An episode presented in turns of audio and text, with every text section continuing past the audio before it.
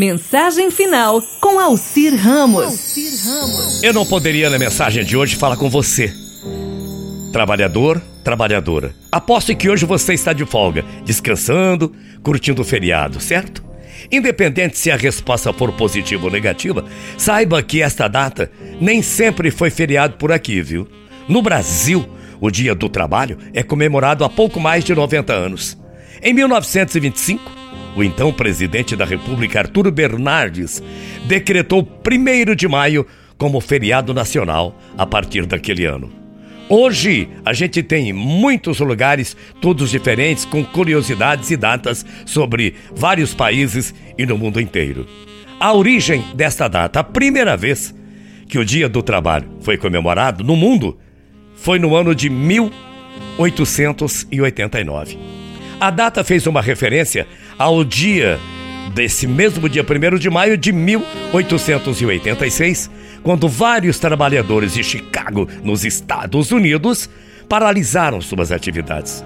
Uma das reivindicações da greve foi a redução da jornada de trabalho de 13 para 8 horas diárias. Você sabia?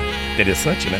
Nesse 1 de maio, confrontos entre manifestantes e policiais deixaram centenas de pessoas mortas e feridas. A data foi, ficou marcada por passeatas e pela violência, infelizmente. Por isso que nesse final do programa de hoje, eu tenho uma oração para você, meu amigo trabalhador.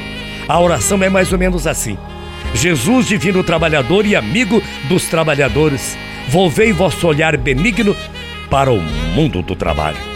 Nós vos apresentamos as necessidades dos que trabalham intelectual, moral e materialmente. Bem sabeis como são duros os nossos dias, cheios de canseira, sofrimento e insídia. Vede as nossas penas físicas, morais, e repeti aquele brado de vossa oração e de vosso coração. Tenho dó desse povo. Dai-nos a sabedoria, a virtude e o amor dos que vos alentou nas vossas laboriosas jornadas. Inspirai-nos pensamentos de fé, de paz e moderação, de economia, a fim de procurarmos, com o pão de cada dia, os bens espirituais, para transformarmos a face da terra, completando assim a obra da criação que vós iniciastes. Em que vossa luz está? Em que lugar está aqui? E que vossa luz nos ilumine então. A nós, na busca de melhores leis sociais, ilumine os legisladores a estabelecer uma sociedade de justiça e de amor. E que nessa pandemia que estamos vivendo, com muitos trabalhadores sacrificados, necessidades passam alguns, ossos, outros passam até fome. Senhor, iluminai nós, os trabalhadores, e que nós possamos juntos sairmos vitoriosos nessa guerra contra esse vírus. Obrigado, Senhor abençoe todos os trabalhadores, agora e sempre. Amém. Bom dia, até amanhã, morrendo de saudades.